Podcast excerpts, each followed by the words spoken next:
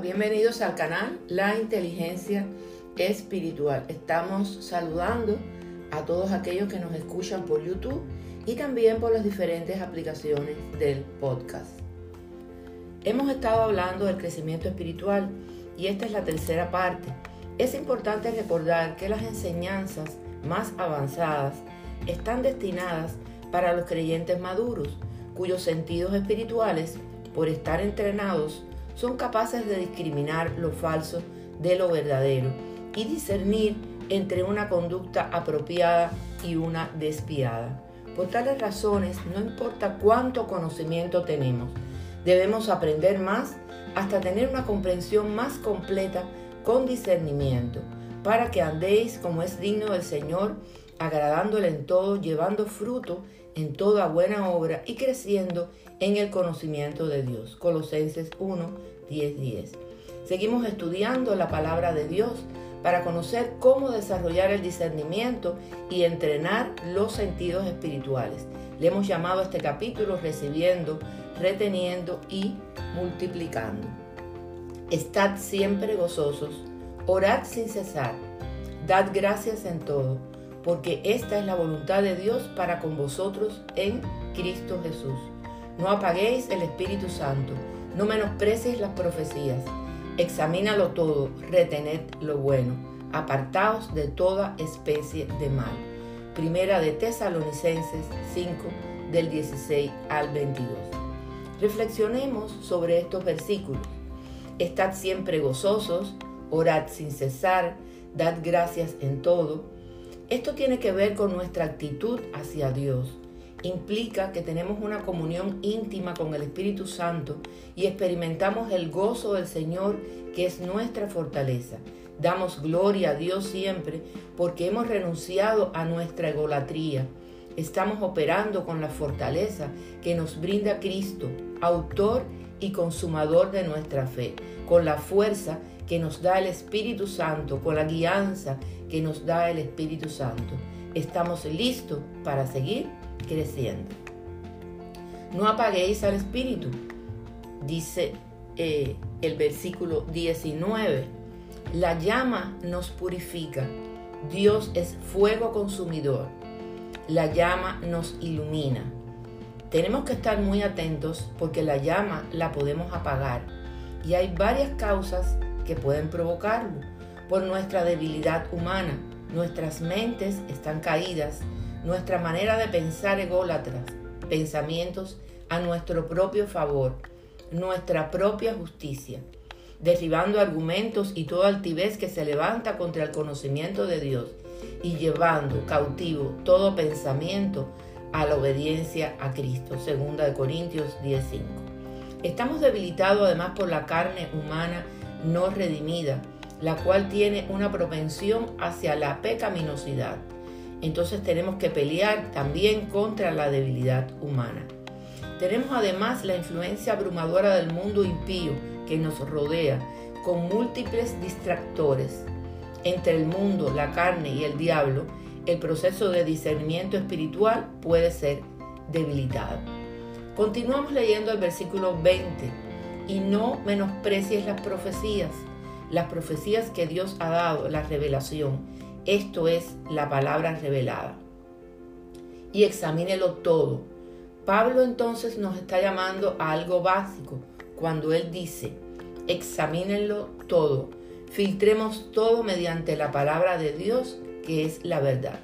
Someter todo a prueba es un deber y obligación del cristiano analizar todo lo que pasa por nuestra mente, nuestras acciones y usar la palabra de Dios como filtro.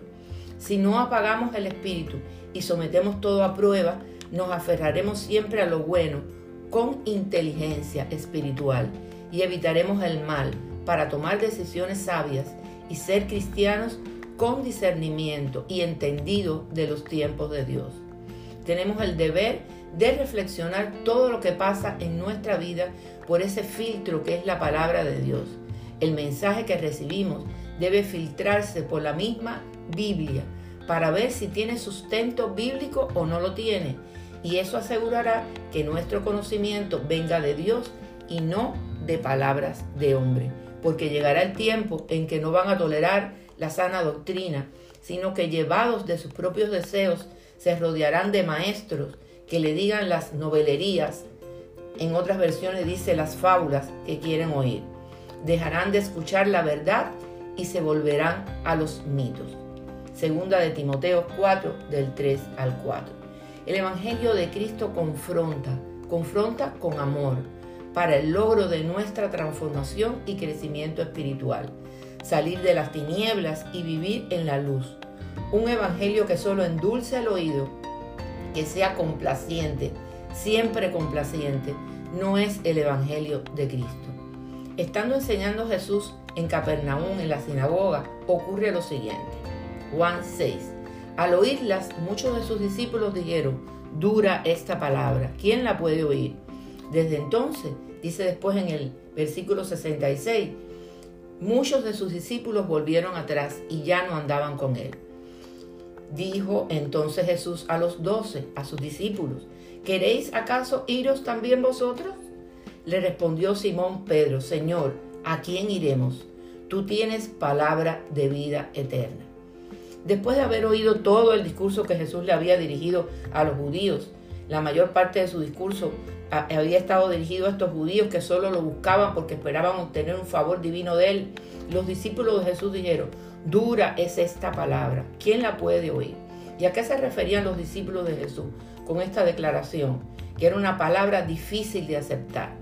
Su mensaje era claro, sus palabras afirmaban que él se encontraba, en él se encontraba la vida eterna y que tenían que recibirlo para heredar las promesas de Dios debemos estudiar la palabra de Dios y dejarnos confrontar como hizo Jesús con sus discípulos, meditar, orar para entrenar nuestros sentidos y que no sean extraviados.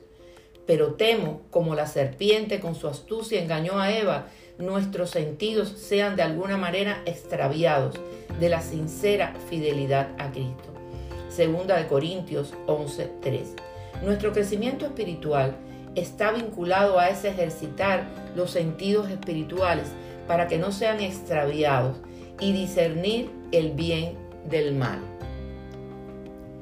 Y todo aquel que participa de la ley es inexperto en la palabra de justicia, porque es niño, pero el alimento sólido es para los que han alcanzado la madurez espiritual, para los que por el uso tienen los sentidos ejercitados en el discernimiento del bien y del mal. Hebreos 5, del 13 al 14.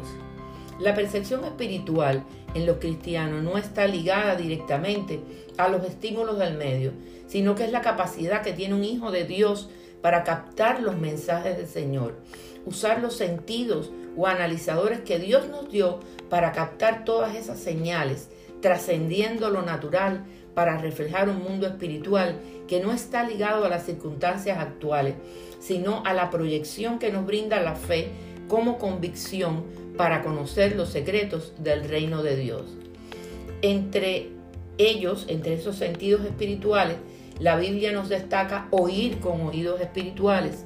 El que es de Dios escucha lo que Dios dice, pero ustedes no escuchan porque no son de Dios. Juan 8:47 percibir con ojos espirituales.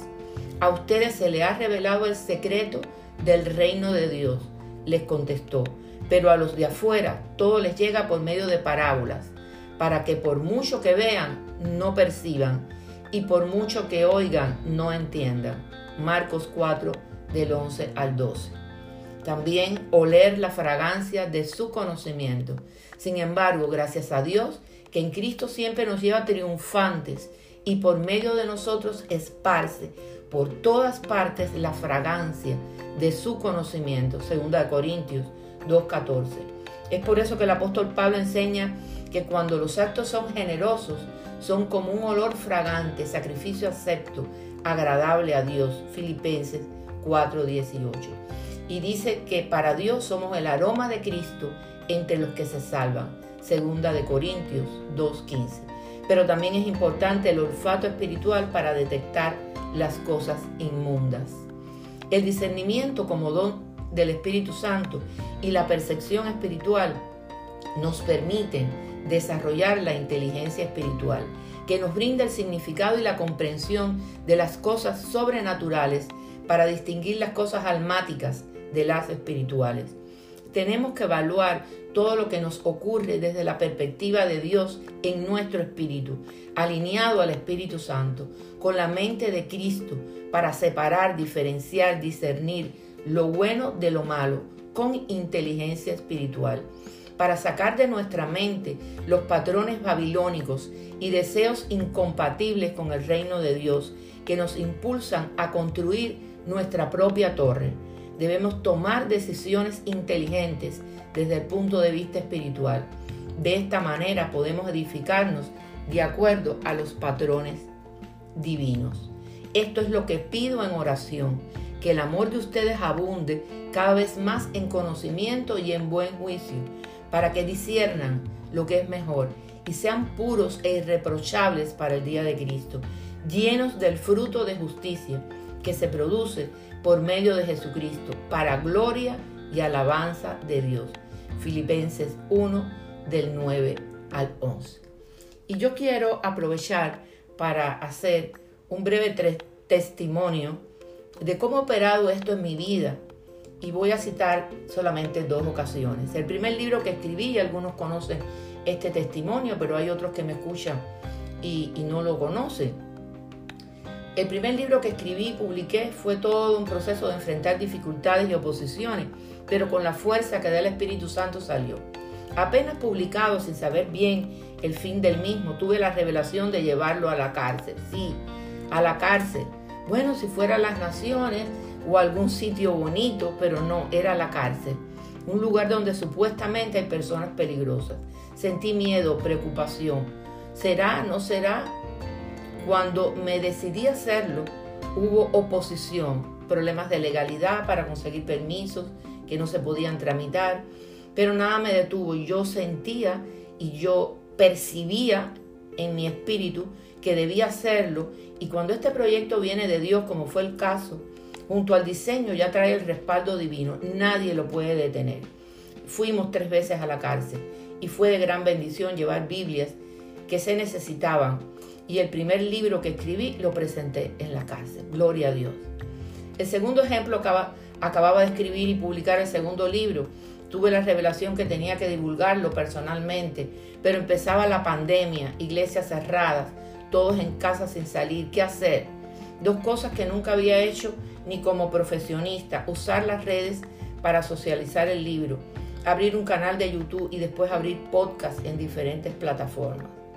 El propósito de Dios era divulgar la palabra de Dios, demostrar cómo la palabra de Dios cuando la leemos nos confronta y en especial cómo confrontaba mi vida. Y esa es la base de mis mensajes. Mensajes donde yo estoy reconociendo constantemente mis debilidades en arrepentimiento.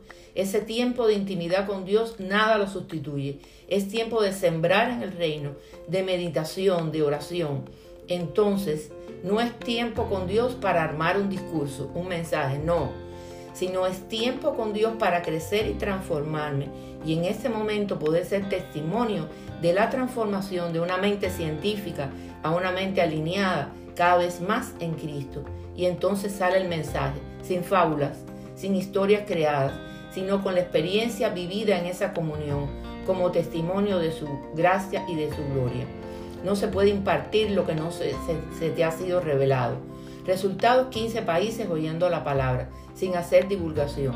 Aprendí que junto con el diseño del plan, el Señor determina a dónde va la palabra, quiénes deben escucharla. Y cuando un proyecto viene de Dios, el apoyo y la provisión aparece. Debemos discernirlo. Gloria a Dios.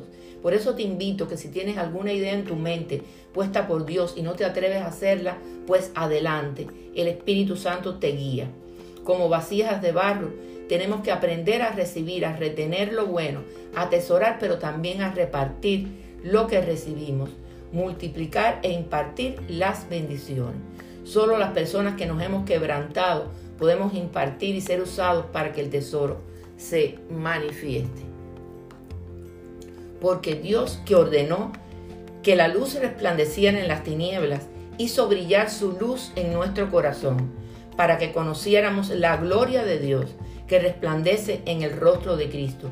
Pero tenemos ese tesoro en vasijas de barro para que se vea qué tan sublime poder viene de Dios y no de nosotros. Segunda de Corintios 4, del 6 al 7.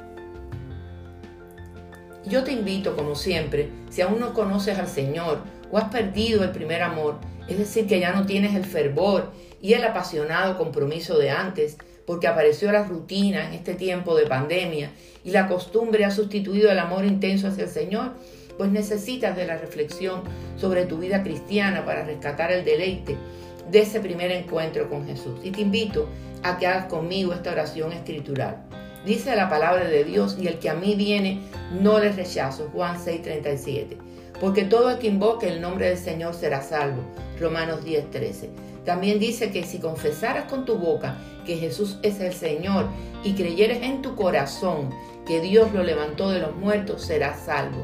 Porque con el corazón se cree para justicia, pero con la boca se confiesa para salvación. Romanos 10 del 9 al 10. Tras hacer esta oración, podemos asumirnos como hijos de Dios. Pero siempre te digo que le entregues tu mente y tu corazón para que sean transformados bajo el hermoso amor del Señor. Bendiciones de lo alto. Será hasta la próxima vez.